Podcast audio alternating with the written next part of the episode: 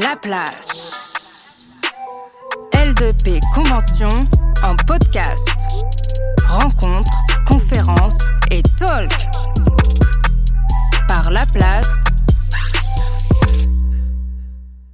Bonjour à, tous et à toutes. Euh, merci Yannick aussi de ton introduction. Euh, merci à la, place de nous accueillir aujourd'hui pour, euh, pour cette manifestation, pour ce zoom, tu l'as dit, sur des travaux de recherche universitaires sur les, les diverses pratiques du mouvement hip-hop. Tu avais déjà fait appel à mes services il y a quelques années, c'était à l'époque pour le Hip Hop Winter en, 2017. Euh, c'était un événement, en tout cas un, contexte où on était encore en train de poser les premières pierres de cette euh, légitimation euh, de, des pratiques hip-hop et qui également témoignait du sérieux, de la prise au sérieux en tout cas des pratiques hip-hop comme le rap, la danse, le graffiti, comme formes esthétiques, mais également euh, une prise euh, au sérieux de, ces formes d'expression comme euh, activité économique vaste et qui également couvre plusieurs secteurs professionnels donc ça, c'est une chose euh, que vous faisiez déjà à l'époque et que vous, vous continuez à faire euh, avec cet événement, où euh, il suffit de regarder la, programmation. On, ne recherche pas ou on, ne se penche pas uniquement sur les formes esthétiques de, ces musiques, mais il y a une réflexion derrière sur tous les métiers, et, tous les métiers et toute l'organisation qui et l'écosystème qui s'est créé autour de ces formes d'expression. Euh, donc merci également à, à, et Antoine pour euh, toute l'organisation et la logistique autour de notre accueil aujourd'hui. Vous avez vu, on a fait une entrée euh, comme des comme des rock stars ou des rap stars. On n'a pas trop ça à l'université hein, d'habitude, donc on est on est un peu décontenancé. Donc, euh, alors en, premier lieu, je vais me, présenter rapidement, même si euh, euh, Yannick a, esquissé mon, parcours, faire une chronologie rapide également sur, sur les recherches, les, travaux de recherche sur le rap en France. Puis ensuite revenir de manière partielle et parcellaire sur ces deux journées de colloques qui sont tenues à la Philharmonie il, y a, un mois de cela. deux journées très denses, très riches et euh, donc proposer une relecture au filtre de ma, grille d'analyse, euh, Yannick l'a dit, qui, euh, s'est forgée sur les, les 20 années de recherche que j'ai derrière moi sur la musique rap américaine de mon côté. Donc je suis maître de conférence HDR en études américaines à l'université de Bordeaux. Alors qu'est-ce que ça veut dire? Je suis enseignant-chercheur, donc j'enseigne à la fois la langue anglaise à des étudiants et à côté je suis également euh, chercheur sur euh, la musique rap américaine. Euh, j'ai commencé à travailler là-dessus euh, au milieu des années 2000. J'ai soutenu ma thèse en 2006 sur les représentations du monde du crime dans la musique rap. Alors c'était une, thèse euh, en sociologie de l'art où j'essayais de comprendre. Au départ, je me suis posé la question pourquoi est-ce que lorsqu'on écoute de la musique rap, lorsqu'on fait attention aux paroles, on se rend compte qu'il y a quand même un discours prédominant sur la glorification de pratiques criminelles, qu'il s'agisse de la prostitution avec cette figure du souteneur ou encore euh, du trafic de drogue qui est euh, glorifié avec toutes ces pratiques euh, de l'économie informelle. Donc je me suis posé la question de pourquoi elles étaient aussi importantes dans le discours de la musique rap. Pourquoi est-ce qu'on retrouvait principalement ces formes symboliques dans cette musique? Je me suis donc penché sur les travaux d'ethnographie urbaine et qui m'ont permis de recontextualiser les, les sites de production de, cette musique au départ pour comprendre ce qui était reproduit ou représenté dans les textes de rap, euh, qui, est euh, une musique, une forme d'expression dont le côté verbal est né du ou est venu poursuivre un continuum de, la parole où des personnages euh, criminels sont glorifiés. On a, la figure du gangsta, mais bien avant le gangsta, dans, euh, dans, le folklore urbain, euh, ce qu'on appelle le folklore ou les, euh, narrations, les narrations orales des folklores américains, que l'on trouvait soit au coin de rue ou dans les prisons, chez les, chez les, les, jeunes hommes pardon, principalement, une glorification de ce personnage hors la loi. Et on trouve ça, euh, il y a cette figure du bad man qui, euh, qui remonte à l'esclavage, et ensuite du bad nigger, que l'on retrouve plus dans les grands centres urbains, euh, qui, qui ont donné lieu ensuite à, à cette figure, à la fois celle du souteneur et du hustler. Donc j'ai rédigé mon, travail de thèse là-dessus. Et euh, donc j'ai continué à poursuivre euh, mes travaux sur, euh, sur les, les, thématiques les plus saillantes que l'on trouve dans cette musique, à savoir sa misogynie, son sexisme, cette glorification, je l'ai dit, de ses, de ses, pratiques criminelles, pour ensuite, en 2019, préparer ce qu'on appelle une habilitation à diriger des recherches qui me permet aujourd'hui de pouvoir encadrer des travaux de recherche sur, euh, sur la musique rap, notamment sur, les, euh, euh, sur le, le rap US.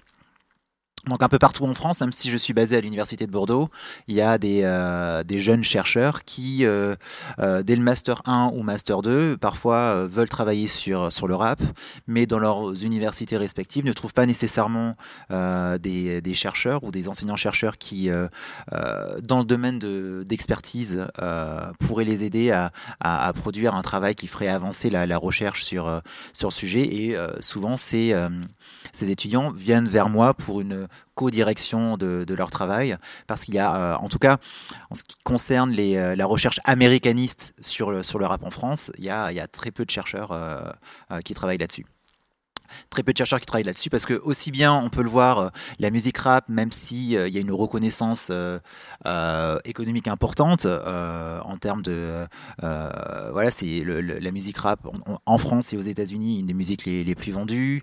Il y a un impact culturel qui est, qui est, très important.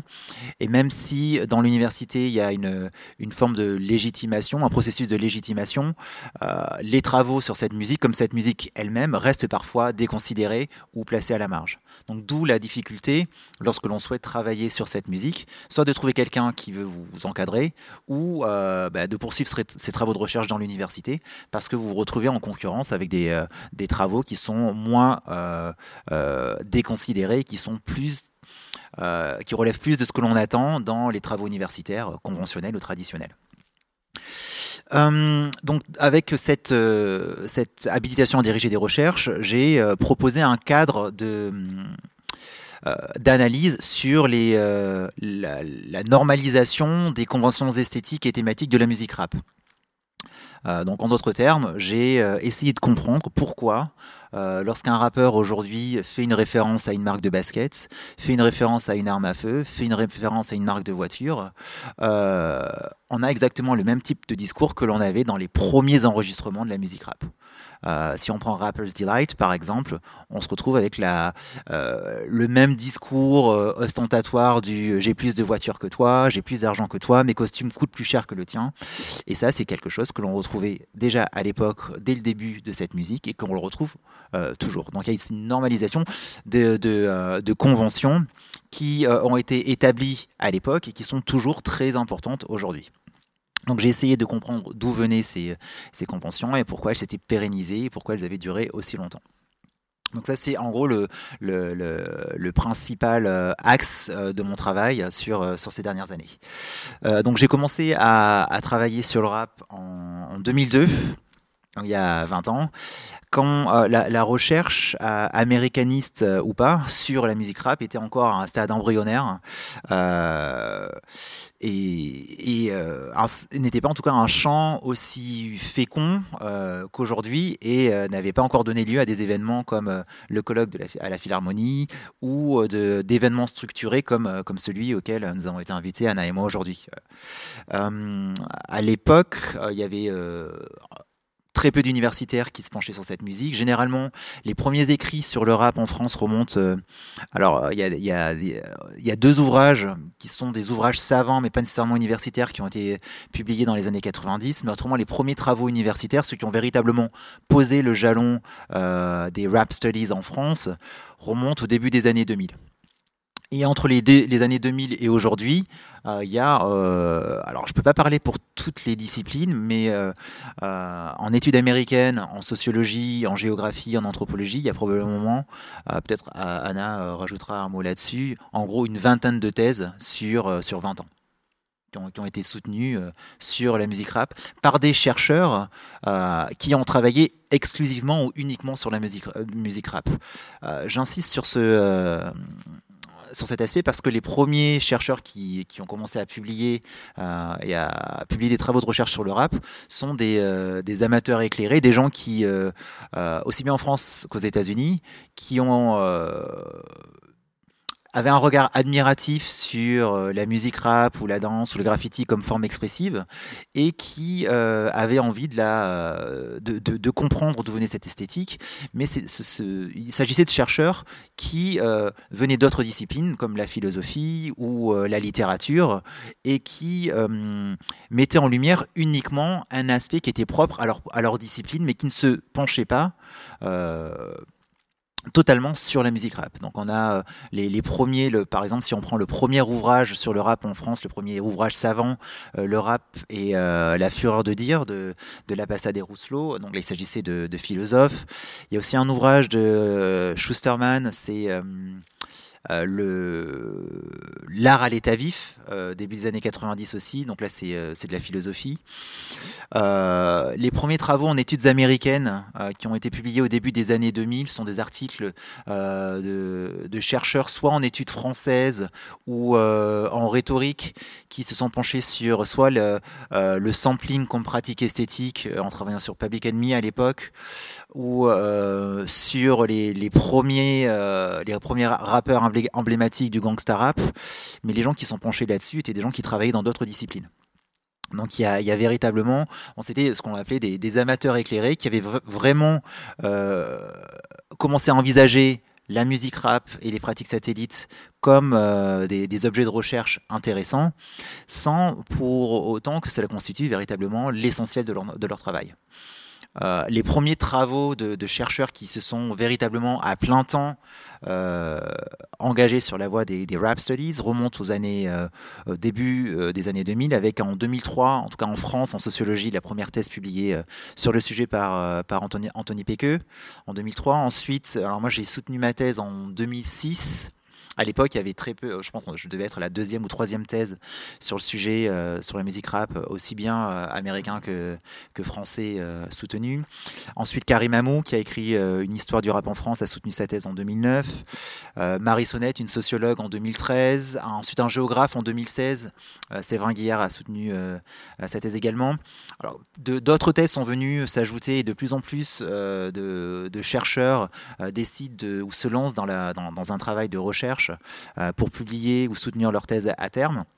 Donc il y en a de plus en plus, mais il faut savoir que donc ça, a décollé très lentement pour euh, aujourd'hui arriver à, une nouvelle garde de, jeunes chercheurs qui non pas bousculent les codes, mais qui viennent euh, s'appuyer sur euh, les travaux et l'expérience des premiers chercheurs, de la première garde de chercheurs, pour proposer euh, de nouveaux angles d'approche, une réorientation des problématiques, parce qu'il faut savoir que aussi bien en France qu'aux États-Unis, les, premiers travaux sur le rap étaient porteurs d'une sorte de discours légitimateur de cette musique, puisque c'est une musique qui était, alors je vais pas utiliser le terme de diaboliser, mais en tout cas vilipender pour euh, ses paroles violentes, pour ses textes euh, euh, bruts et vulgaires. Et donc les premiers universitaires qui sont penchés sur ces textes ont justement euh, voulu leur, euh, donner une, dimension esthétique, culturelle, euh, en les plaçant dans, un continuum culturel pour expliquer leur violence dans un, contexte social particulier, notamment aux États-Unis, en leur donnant une dimension politique. Si, euh, les rappeurs rappent comme cela, c'est parce qu'ils sont euh, porteurs d'une voix d'un peuple en souffrance ou d'un groupe ségrégué qui, aux États-Unis, est dans une situation qui la pousse à ne pas avoir d'autre choix pour s'exprimer et pour être visible que euh, de, de prendre cette attitude justement euh, qui, euh, qui va choquer l'oreille et, et, les politiques. Donc il y a véritablement une, une focale qui s'est mise sur cette musique comme instrument de protestation, comme instrument vecteur d'un discours politique qui est partiellement vrai, euh, puisque sur la dimension politique, certes, cette musique a donné lieu à, donner une grande visibilité à des groupes qui avaient été invisibilisés lors de l'histoire américaine. En revanche, pour ce qui est du, du rap comme vecteur d'idées politiques, euh, c'est partiellement vrai puisque si l'on regarde et on se penche sur, euh, sur l'histoire de cette musique, en tout cas sur le plan purement chronologique, avant que le rap soit une musique enregistrée, c'était euh, principalement une musique de fête. Euh, entre 73, où la, quand a eu lieu la, première soirée euh, répertoriée euh, par, organisée par DJ Cool Herc pour l'anniversaire de sa sœur, euh, il, s'agissait principalement de back to school parties organisées pour se faire un peu d'argent de poche et pouvoir s'acheter euh, même pas nécessairement du nouveau matériel, mais pour s'acheter ce qu'on souhaitait euh, acheter avant la rentrée. Et euh, ces soirées se sont mises à fonctionner tellement bien que qu'elles ont se sont multipliées et qu'il y a une émulation euh, dans les quartiers du Bronx euh, où ces, euh, ces soirées ont commencé à décoller. Donc clairement, il y a cette semi-professionnalisation qui a eu lieu au départ n'avait aucune ambition politique. C'était euh, essayer de, gagner un peu d'argent avec une nouvelle pratique festive euh, qui était appréciée par les gens, euh, par les jeunes gens du ghetto qui ne pouvaient se rendre, qui étaient trop jeunes pour se rendre dans les, les discos de, Manhattan et d'autres boroughs de New York, et qui, avec les moyens du bord, ont créé leur propre forme d'expression avec des pratiques satellites autour, le graffiti avec des, artistes graffiti qui venaient les aider à, concevoir des flyers, des danseurs qui étaient en demande et qui étaient au centre de ces premières soirées où euh, les, objectifs des DJ au départ étaient uniquement de donner euh, des sons ou des boucles dansantes aux danseurs pour euh, que ces, derniers et ces dernières puissent donner libre cours à leur expression devant tout le monde. Il y a une structuration lente qui s'est mise en place autour de cette forme d'expression. Euh, le DJing, avec des MC euh, qui ont pris le micro pour, euh, bah, pour essayer de rendre ces soirées plus, plus vivantes et pouvoir discuter, mettre en place une interaction avec à la fois les danseurs et les autres personnes. Et lentement, graduellement, cette pratique s'est structurée en une, une économie d'abord informelle qui est devenue formelle dès lors que on a eu des disques à succès qui sont sortis et qu'il y a une, une reprise en main par euh, l'industrie du disque conventionnel. Donc au départ, euh, si l'on prend les, premières soirées et les premiers et même Rappers Delight, euh, il n'y a pas véritablement de contenu politique. C'est juste faites la, fête, faites la fête et amusez-vous. Alors clairement, et on peut pas parler nécessairement de réorientation avec The Message, puisque ce morceau en fait de Message a une histoire derrière lui. Il est souvent présenté comme le totem euh, du rap politique ou les débuts du rap politique aux États-Unis. Or, euh, si l'on regarde l'histoire du morceau, une grande partie des paroles euh, avaient déjà été euh, chantées par Melle Mel sur un morceau qui s'appelait Super Rapping le texte, a été écrit, non pas par un rappeur ou coécrit par un rappeur, mais par un musicien qui n'habitait même pas dans un, des quartiers les plus difficiles euh, du Bronx à l'époque. Et euh, ce morceau a été, c'est un morceau de commande pour un, par un studio qui cherchait à capitaliser sur euh, le succès de, cette musique et qui voulait donner une sonorité différente, pas nécessairement festive, euh, au rap. Donc il y a une grosse hésitation au départ par les, premiers acteurs et les premiers visés, euh, Grandmaster Flash et ses, MC, qui ne croyaient pas du tout aux paroles qui leur étaient proposées, qui au départ ont refusé de chanter, ces paroles, puisque eux étaient dans un mode de pensée euh, selon lequel ils disaient si, les gens viennent à nos soirées ou écoutent nos morceaux, c'est uniquement pour prendre du plaisir et danser. On ne va pas parler de problèmes sociétaux dans, nos textes. Clairement, ce morceau a posé un jalon, puisqu'avec euh, ces variations de contenu, il a donné une sorte de légitimité à cette forme d'expression, en lui donnant le sérieux qu'il lui fallait pour être repris par euh, des journalistes qui étaient sensibles aux formes esthétiques de cette musique. Euh, et également par des universitaires qui se sont dit ben, ils n'ont pas que des choses euh, futiles à raconter et c'est une forme d'expression qui devrait, euh, à notre sens, être prise au sérieux. donc, au départ, les travaux qui sont penchés là-dessus se sont dit écoutez ce que ces jeunes ont à dire, euh, c'est important. Il y a un discours politique, il y a une portée politique, il y a, une portée, euh, il y a, il y a un discours social. Tandis qu'en France, lorsque l'on a euh, regardé de plus près cette, cette musique, les, premiers travaux qui ont été publiés dans les, au, au milieu des années 2000, alors les, je les ai ici, se sont penchés euh, principalement sur euh, l'aspect écrit ou l'aspect littéraire euh, en essayant de rapprocher le rap de, pratiques consacrées comme la poésie ou la littérature ou les lettres. Il y a Vichera qui a écrit un, bouquin là-dessus, Christian Béthune en 2004 qui a écrit un, livre qui s'appelle Le rap, une esthétique hors la loi. Lui aussi vient de la philosophie. Et pour légitimiser pour légitimiser le, le, le, rap, pour lui donner une légitimité artistique, lui, l'a rapproché du jazz. Euh, une jazz qui, était euh, considérée comme une musique, euh, qui était une, forme musicale consacrée. Et lui donc a essayé d'établir des des liens forts entre ces deux formes musicales, justement pour donner une légitimité esthétique et universitaire à cette musique rap. Euh, là où je l'ai dit, euh, les Américains plutôt euh, essayaient de, de, mettre en lumière le côté re revendicatif de cette musique en lui donnant systématiquement une dimension politique et raciale qui est restée encore aujourd'hui dans dans les travaux sur, cette musique aux États-Unis et en montrant comment cette énergie ou cette pulsion politique euh, pouvait ajouter de l'intensité justement à l'expérience esthétique euh, des, textes de rap. Donc, euh, pour résumer, de, manière assez caricaturale, hein, parce que bien sûr aux États-Unis, on va trouver des, euh, travaux qui sont euh, penchés sur la dimension esthétique de cette musique, même chose en France, mais il y a quand même un, courant assez fort, euh, notable aux États-Unis et en France.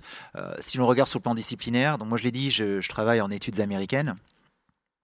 Mais les autres thèses, généralement, qui sont soutenues ou qui ont été soutenues en France sur cette musique, l'ont été par des sociologues, des anthropologues, euh, des géographes et des gens qui travaillent en communication. Euh, certaines thèses également en sciences politiques. Donc, on voit très bien euh, qu'il y a quand même une approche sociologique sur ces musiques qui, permet de comprendre pourquoi certains thèmes ont, été examinés en profondeur plutôt que d'autres. Donc les derniers travaux euh, de, thèse développés euh, ces dernières années euh, trouvent d'ailleurs euh, leur écho dans des, séminaires euh, comme le... Alors je ne sais pas si pour la plupart vous êtes des, universitaires ou des, juste des amateurs éclairés ou des gens qui, vous intéressent à ces musiques sur le plan universitaire ou personnel, principalement? Étudiants, chercheurs. Donc, il y a, des, séminaires qui ont été mis en place par plusieurs laboratoires de recherche, et notamment le très recommandable Fight the Power. Je ne sais pas si, euh, si vous êtes, il y a une liste de diffusion, c'est une liste de diffusion HERC qui, euh, qui rassemble, euh, sur laquelle vous pouvez vous inscrire et qui rassemble les, euh, les travaux d'universitaires ou les dernières publications euh, dans, dans, le domaine des, euh, non seulement des études rap, mais tout ce qui, tout ce qui lui est périphérique ou qui va autour, comme bah, soit le graffiti ou, euh, la danse. Et euh, donc ces séminaires viennent rajouter une, non pas une caution, mais euh, un, lieu de, discussion euh, scientifique et de valorisation scientifique des discours et des travaux euh, universitaires sur, euh, sur cette musique. avec, en apportant justement des, des approches et des orientations euh, qui dépasse celle plus ancienne de euh, la portée politique ou euh, sociale de la musique rap et qui se penche sur, sur des sujets plus contemporains et qui ont suivi justement l'évolution de cette musique. Euh, je parlais des premiers travaux euh, sur le rap il y a une vingtaine d'années, même une dizaine d'années. Donc je l'ai dit, euh, on se posait des questions qui étaient liées aux formes esthétiques et thématiques du rap. Pourquoi le rap est-il aussi violent? Pourquoi le rap est-il aussi misogyne? Pourquoi est-ce que la langue du rap est celle qu'elle est, est, telle qu'elle est? Aujourd'hui, on se pose plus des questions qui traitent de tout l'écosystème euh, qui s'est mis en place autour de cette musique et autour de sa professionnalisation. Comment euh, on devient euh, artiste de rap aujourd'hui? Comment est-ce qu'on peut vivre de ces textes de rap aujourd'hui? Comment s'est structuré le chant? Quels sont les acteurs qui participent à la production d'un rap? Quels sont les acteurs institutionnels qui soutiennent les, le rap qu'on pratique, esthétique ou créative, quels sont les, enjeux de l'économie du rap. Donc on voit très bien qu'on est passé d'un examen du rap comme pratique artistique à l'étude certes de, cette musique et, des, des, formes d'expression qui sont autour d'elle euh, comme forme ou comme forme d'expression, mais également comme, euh, je l'ai dit, comme euh, forme au centre d'un réseau d'économie qui s'est mis autour et qui s'est structuré pour lui donner plus de visibilité et plus d'impact sur le plan à la fois culturel, économique et sociétal. Donc on le voit avec, euh, avec ce qui va se passer ici euh, euh, dans ces murs cette semaine. Il ne va pas s'agir uniquement de discuter des formes esthétiques du rap ou de la portée du discours du rap, mais non, on va discuter de sa portée sociétale sur d'autres formes comme la télévision, sur la mode. Et on voit très bien donc que l'impact culturel dépasse ce sur quoi nous étions penchés au départ lorsque nous nous intéressions principalement au discours de cette musique et au texte de cette musique. Donc on a dépassé l'analyse purement textuelle euh, du rap pour euh, l'envisager comme une forme beaucoup plus complète, euh, complète et complexe avec, des enjeux qui dépassent uniquement sa forme artistique, mais qui la place au centre d'une économie importante avec un impact culturel important. Euh, donc, qui donne, je l'ai dit, lieu à des événements comme celui-ci et euh, qui a donné lieu, euh, il y a un mois, je l'ai dit, à cette conférence qui s'est tenue sur deux jours à la Philharmonie de, Paris. Donc, Yannick l'a dit, Anna et moi faisions partie du, comité de pilotage de, de cet événement qui vient poser une pierre supplémentaire à la légitimation ou la validation euh, du mouvement hip-hop euh, à la fois dans la cité et dans l'université. Euh, en 2017, il y avait déjà eu un, colloque universitaire qui s'était tenu à, la Maison des, Métallos. il me semble que l'intitulé c'était Les musiques crap ou les musiques hip-hop conçues pour durer, qui était principalement un colloque universitaire euh, majoritairement, euh, même si à la périphérie, il y avait quelques praticiens qui étaient euh, venus intervenir. Celui, celui, qui s'est tenu à la Philharmonie il y a un, mois était un peu plus différent, puisqu'il a fait beaucoup plus de place aux praticiens et aux autres personnes qui font partie de, du tissu économique culturel autour de la musique rap. C'est-à-dire que ce que l'on a essayé de faire, c'est de mettre en conversation des universitaires qui viennent poser un regard scientifique un discours savant sur les expériences et le vécu de gens qui, euh, au quotidien, vivent euh, le rap, la danse ou le, ou le graffiti. Donc euh, l'intérêt, donc il y a véritablement un réalignement ou un, une sorte de pas redistribution des cartes, mais on bascule dans un mode méthodologique où d'habitude l'université va vers ses objets et euh, là, ce que l'on a réussi à faire, il me semble, c'est de rassembler dans un lieu institutionnel important, la Philharmonie, de Paris, à la fois des universitaires, mais des praticiens du rap qui sont venus parler de leur travail et une mise en lumière justement de ces discours par, par des universitaires avec lesquels ils étaient en conversation.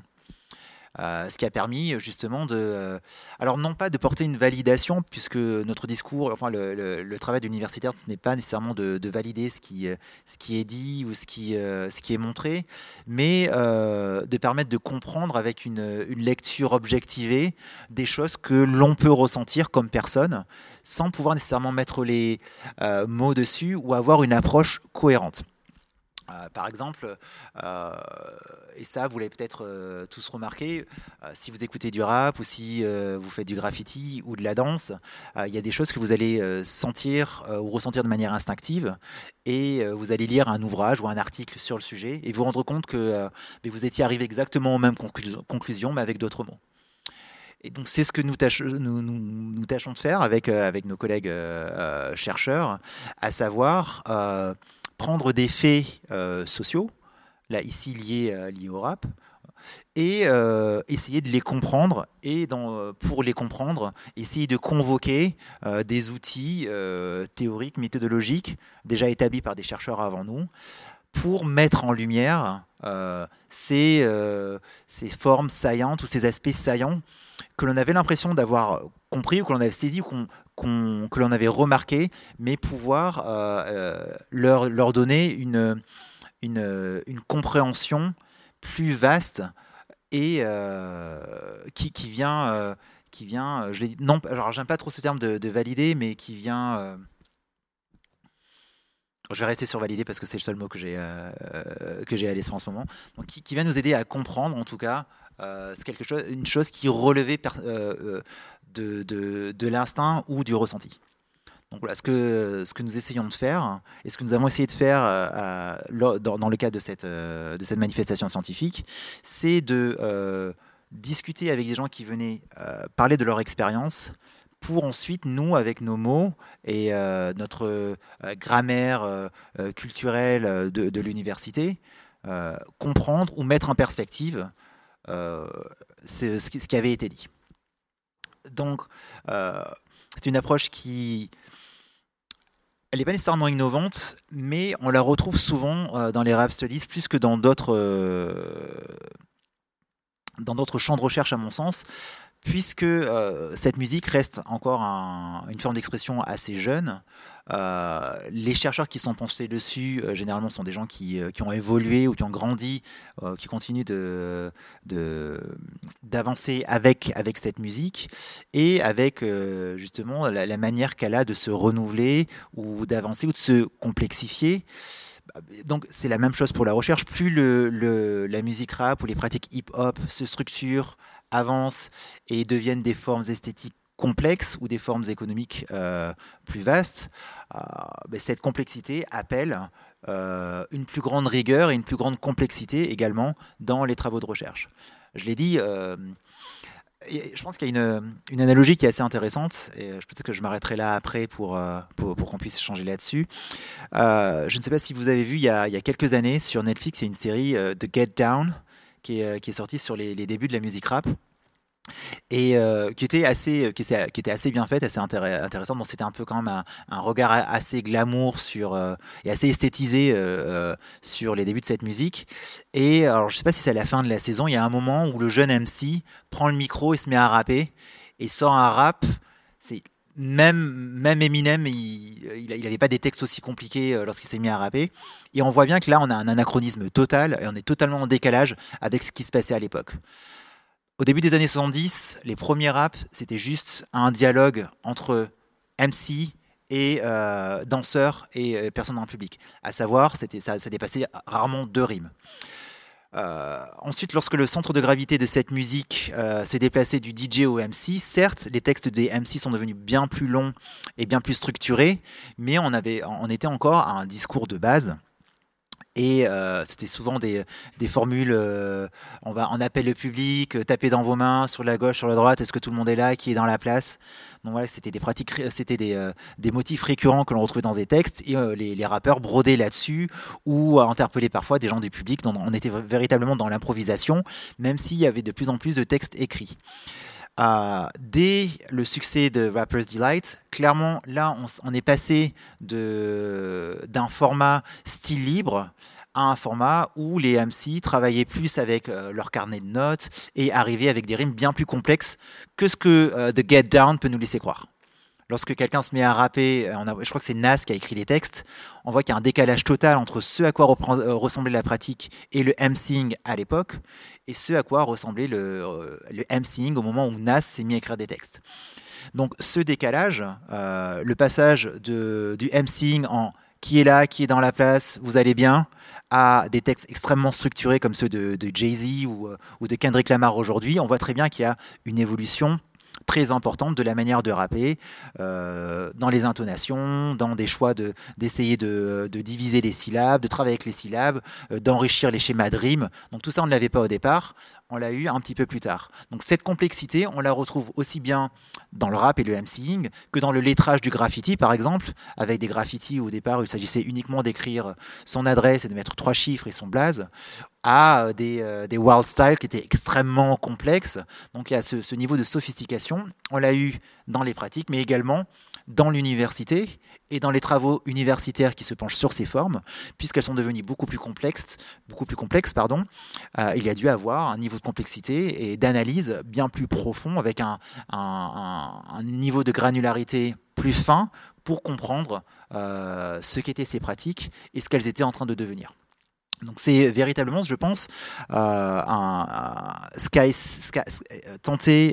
de, de, montrer euh, le, comité de pilotage et les intervenants euh, du colloque à la Philharmonie, où on a posé une pierre supplémentaire euh, qui est venue, on, l'espère, donner une base de plus en plus solide aux travaux de recherche sur cette musique, qui vont peut-être encourager, en tout cas c'est le but et on l'espère, bah, des jeunes chercheurs qui, qui se penchent sur ces, sur ces formes d'expression à continuer à travailler dessus et peut-être, qui sait, dans 10 ou 15 ans, à venir nous remplacer ici, à venir discuter de ces formes et de la manière dont elles auront évolué par rapport au, moment où aujourd'hui je vous parle de ça.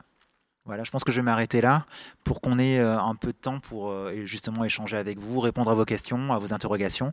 Et ensuite, je laisserai la parole à, à Anna. Combien de temps il reste Parfait. Merci.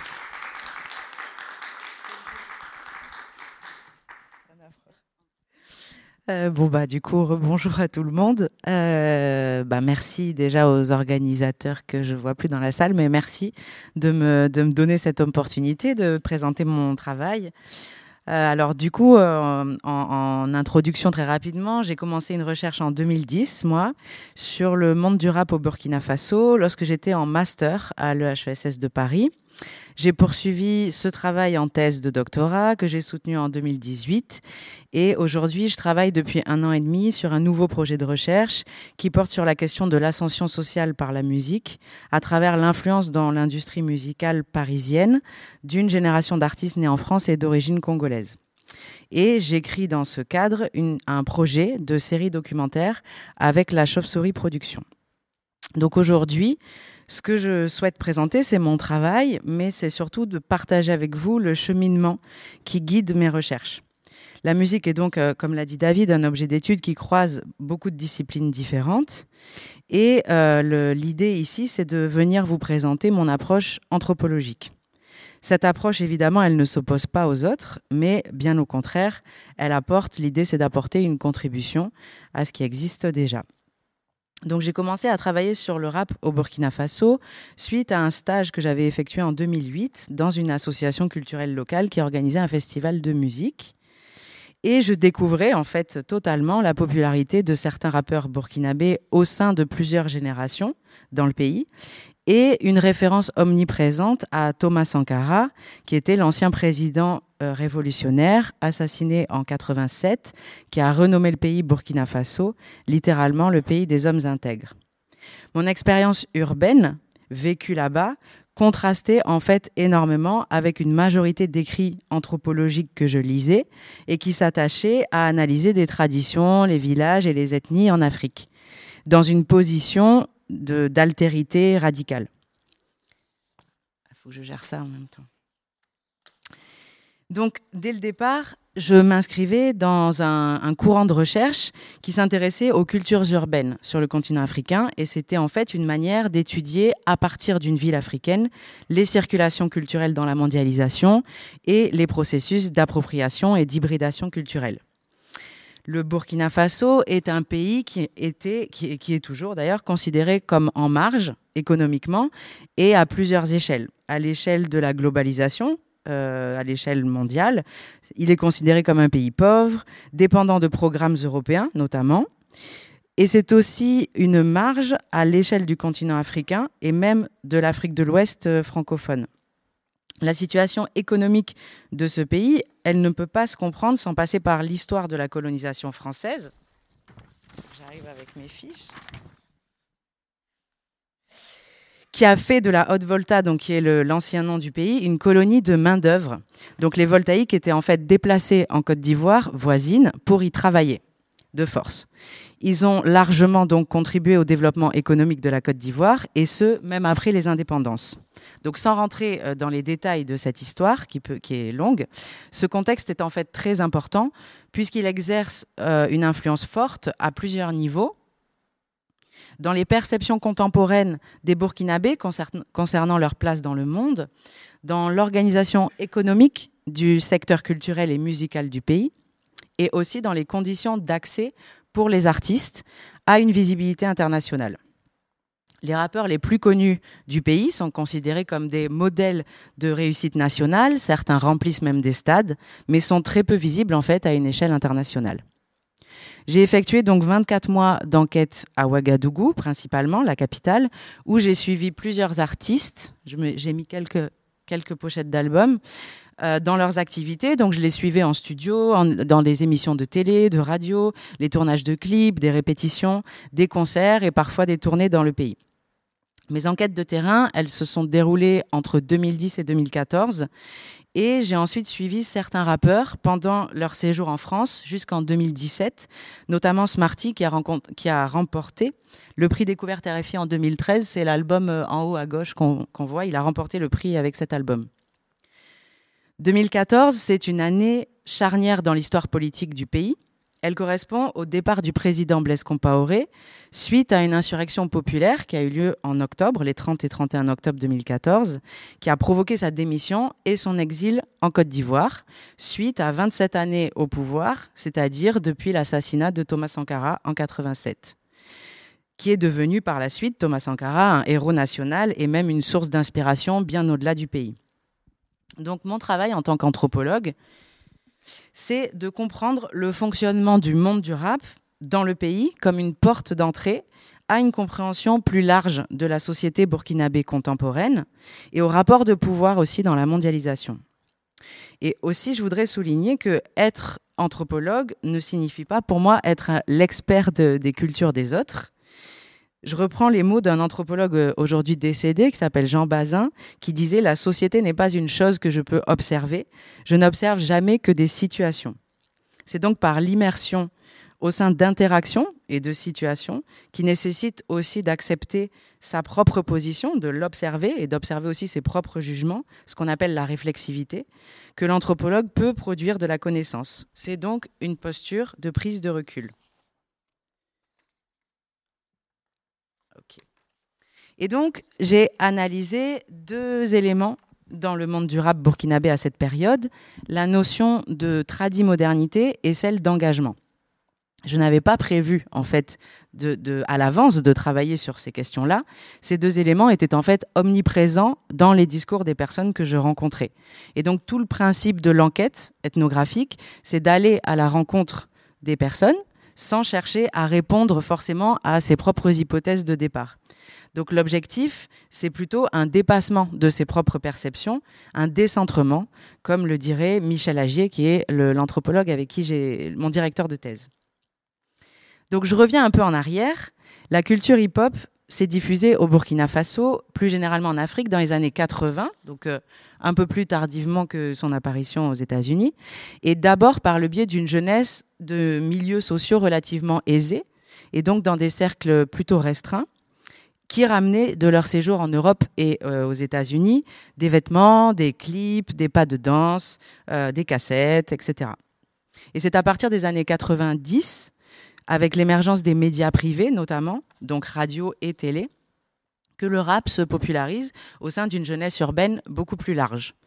Après une période d'imitation de rappeurs euh, américains et français, donc à la fin des années 90, des rappeurs burkinabés commencent véritablement à se faire reconnaître dans un contexte politique assez particulier à ce moment-là, donc la fin des années 90, début des années 2000.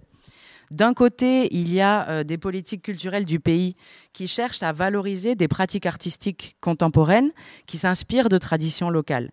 Et cette opération, elle est appelée modernisation du terroir, entre guillemets, et elle a pour objectif d'exporter une culture burkinabé dans la mondialisation. Et elle est appelée donc tradimoderne par des acteurs culturels locaux. Et là, la culture s'inscrit dans des enjeux économiques, notamment avec le développement d'une attractivité, avec un tourisme culturel centré sur une authenticité. Donc ça, c'est un premier point. Et de l'autre côté, il y a en décembre 98 un journaliste très populaire qui enquêtait sur des affaires politiques, Norbert Zongo, qui est assassiné. Et son décès provoque une crise politique très grande dans le pays, énormément de manifestations. Et euh, le pouvoir en place, pour pouvoir euh, se, maintenir au pouvoir, décide de, enfin décide, est forcé et contraint par la pression sociale à laisser plus de place à la liberté d'expression. Et donc, un monde du rap commence à se structurer à cette période-là, dans ce contexte. Donc, il y a des groupes qui émergent, il y a des émissions de télé, de radio. Il y a le festival Waga Hip Hop qui est organisé au Centre culturel français de, de Waga, qui joue un rôle, en fait, de catalyseur, mais aussi de vitrine internationale. Il y a des équipes qui se forment avec des managers, il y a des clips qui sont tournés et qui sont euh, scénarisés. Et les rappeurs qui réussissent à faire carrière sont ceux qui s'inscrivent en fait dans ce genre tradit moderne. Yélène, le groupe de Smarty, Face au combat et Smokey. Et quand je les rencontre en 2010, ils ont une dizaine d'années déjà euh, de carrière. Et donc ils étaient reconnus à la fois par des institutions culturelles et aussi dans d'autres milieux culturels comme la danse contemporaine qui est assez importante au Burkina Faso, le cinéma et le théâtre mais aussi ils avaient acquis une grande reconnaissance populaire nationale. Et ces figures nationales du rap, mais aussi tous les autres rappeurs que je rencontrais, se définissaient tous comme des artistes engagés. Mais chacun, en fait, avait sa définition de l'engagement qui se plaçait en opposition à l'engagement des autres. Smokey, par exemple, prônait la nécessité d'accompagner ses textes d'actions concrètes euh, militantes et citoyennes. Smarty du groupe Lielen défendait lui une posture de recul, d'observateur de la société, avec des textes plutôt littéraires et métaphoriques. Et le groupe Face au combat se battait pour la, valorisation de la défense d'une culture burkinabé en critiquant tantôt le gouvernement, tantôt les comportements des citoyens. Donc, qui allait de la perte de valeurs traditionnelles, le manque de civisme, la nécessité de construire le pays à sa propre échelle. Et ces différents positionnements, ils faisaient l'objet de débats très vifs et de tensions. Je reprends en fait toute, toute cette histoire dans un livre qui sort d'ici deux mois euh, aux éditions Mélanie Sétain, Les Presses du réel, qui est donc issu de mon travail de thèse. C'est euh, le premier ouvrage qui porte sur l'histoire du rap dans ce pays. Mais au-delà de ça, au-delà de ce témoignage euh, historique, l'idée c'est aussi de proposer de réfléchir sur différents rapports de pouvoir. Et donc d'abord avec ce statut d'art engagé qui fonctionnait comme une labellisation. J'aimerais partager là un, récit d'une situation vécue. Smokey, donc c'est un, rappeur d'une quarantaine d'années qui est un activiste euh, politique, euh, fondateur du mouvement Ballet Citoyen, qui a joué un rôle très important dans l'insurrection populaire en octobre 2014. En 2016, je l'accompagne à RFI pour l'enregistrement de l'émission Couleur tropicale sur euh, RFI, donc avec Claude Smokey, était en France euh, invité par le festival Africolor. Et euh, on était accompagné ce jour-là d'une membre de l'organisation du festival. Elle s'adresse à Smokey en lui disant que, que ce n'était pas rien de, passer dans cette émission, ignorant là sa carrière de, de, 15 ans et le fait qu'il connaisse déjà très bien Claudiciard. Il lui rétorqua ce jour-là, non sans provocation, qu'il préférerait passer sur TF1 ce à quoi elle lui répondit que ce n'était pas très engagé, ça.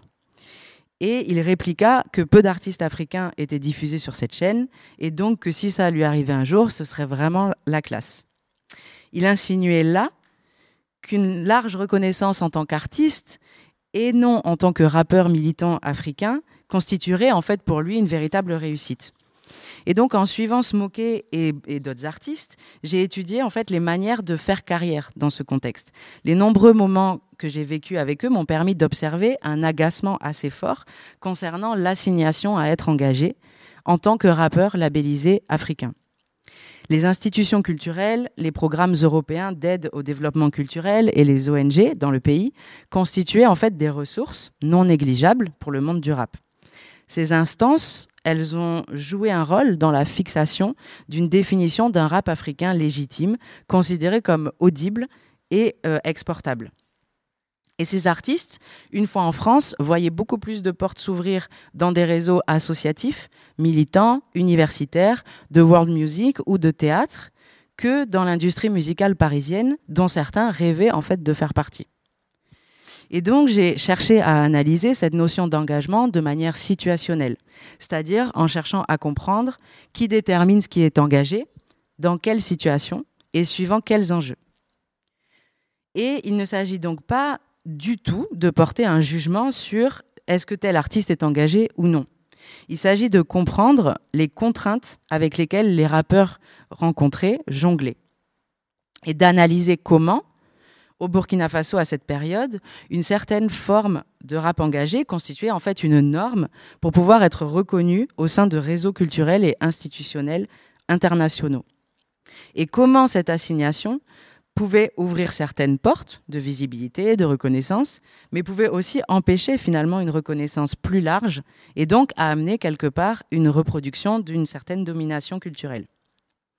Et à cela s'ajoute encore un autre niveau de, de compréhension concernant ce statut d'art engagé au Burkina Faso. La notion d'art engagé, elle est plus ancienne que l'émergence durable dans le pays et elle n'a pas été juste imposée évidemment par des institutions culturelles ou des ONG internationales ou occidentales. L'engagement renvoie aussi à l'idée d'un art utile à la construction de la nation. Et dans des contextes postcoloniaux, les frontières des pays sont héritées de la colonisation et le Burkina Faso est un territoire qui rassemble plus de 60 langues différentes issues de groupes ethniques différents. Donc le pays a été indépendant en 1960. Puis le premier président qui appartenait à une élite intellectuelle formée par la France a été renversé par des grèves syndicales et euh, des militaires en 66.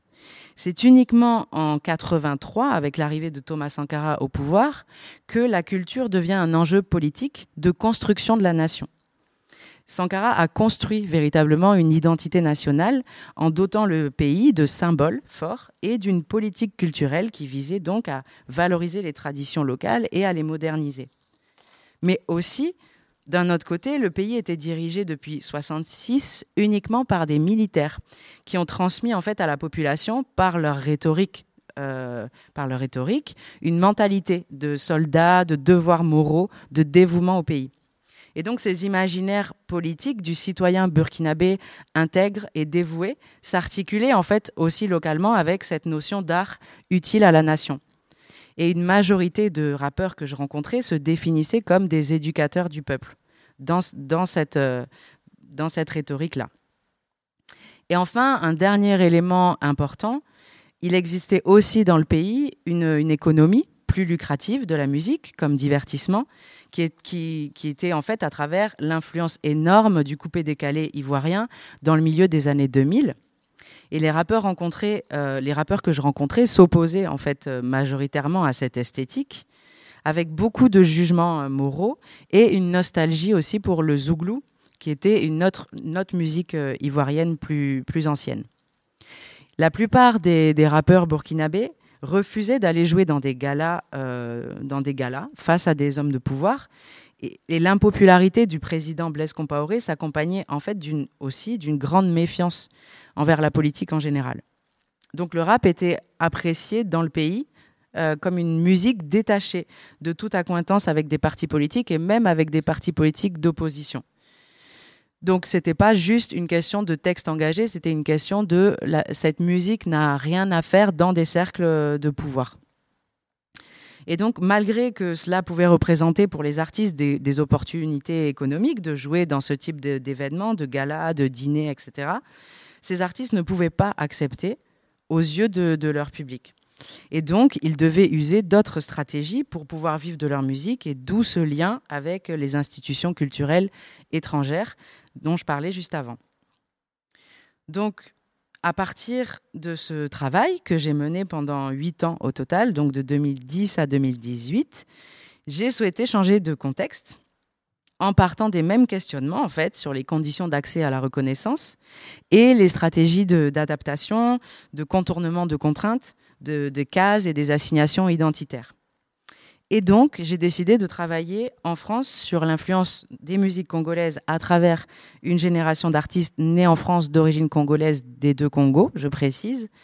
Et j'aimerais partager les raisons de partager avec vous les raisons de ce choix euh, d'objet de recherche. Je pars d'un constat d'abord.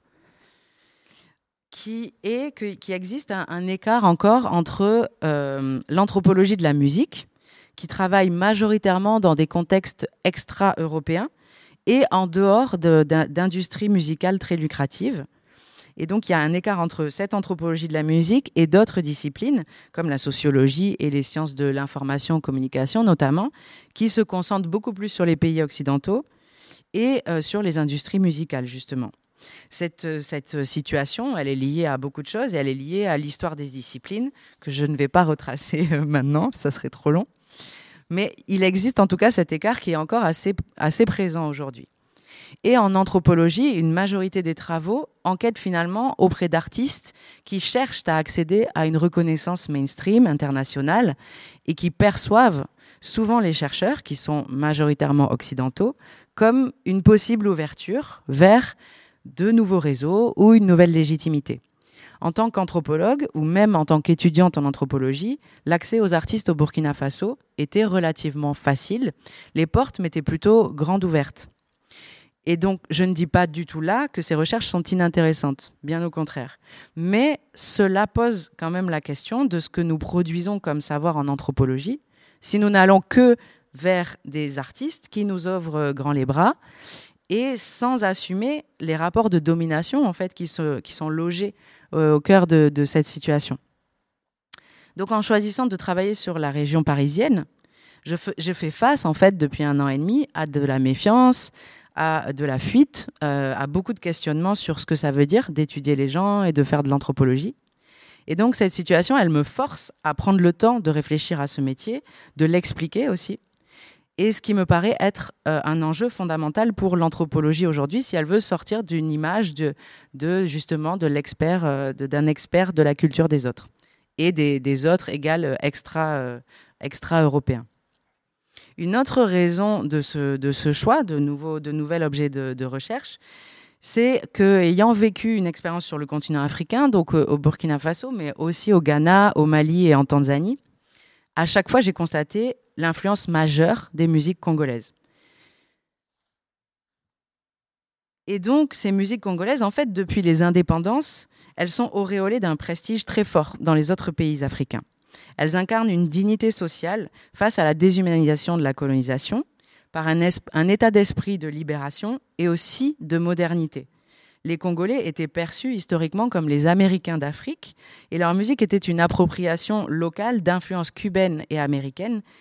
Et Kinshasa avait l'image dans les années 70 d'une capitale très attractive et très cosmopolite notamment avec l'organisation du combat Ali Forman en 74, avec la venue de James Brown à Kinshasa et de beaucoup d'autres euh, grands artistes euh, afro-américains.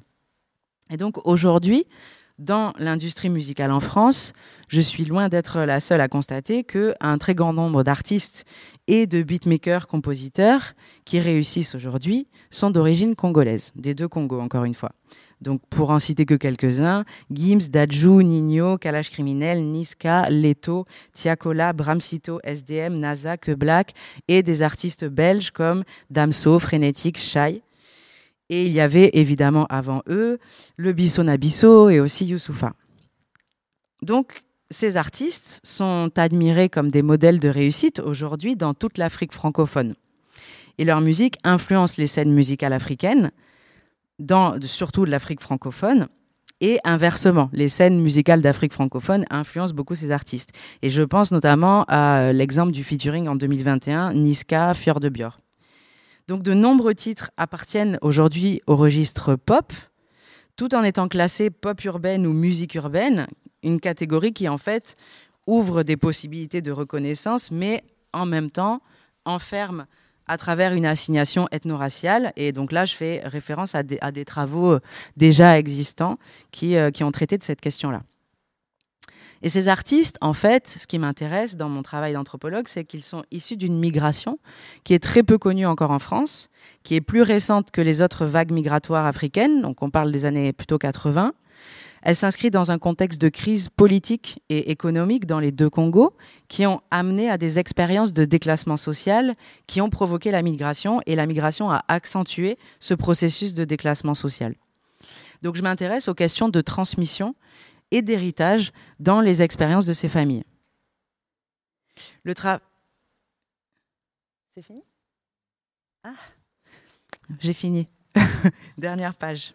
Ah, c'est long. Euh, donc, le travail de l'anthropologie, c'est de s'intéresser à ce qui est de l'ordre du banal, du naturel, de l'évident.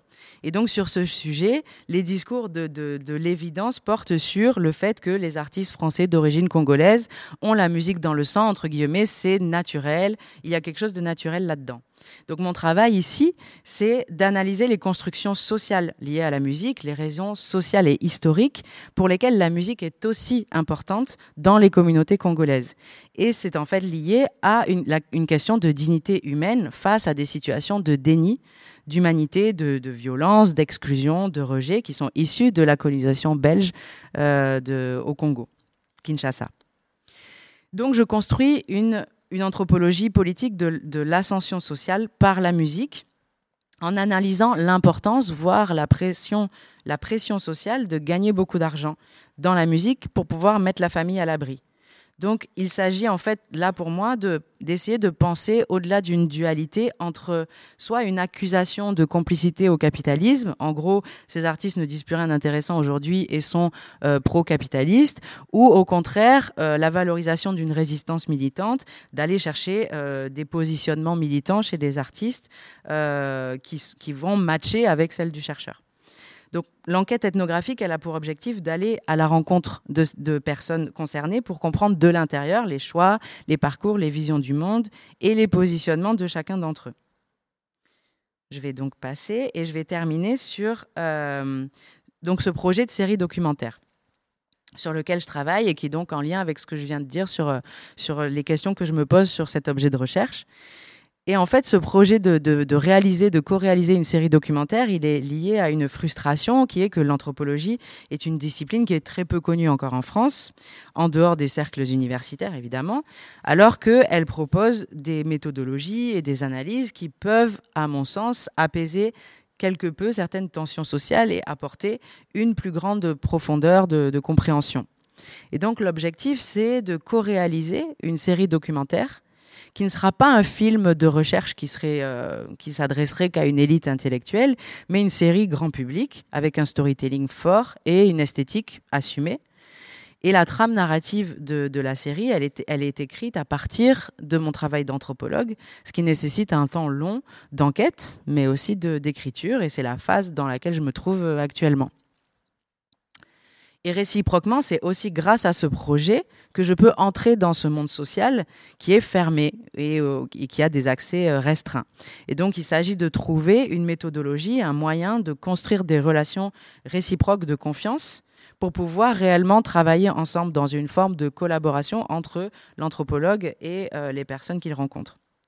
Et l'idée, c'est d'accepter d'être soi-même plongé dans des enjeux, dans des réseaux de, de, relations, d'assumer la place de chercheur et de co-réalisatrice en même temps pour pouvoir produire de la connaissance à partir de cette situation expérimentale qui serait inaccessible s'il n'y avait pas euh, ce projet de, de série.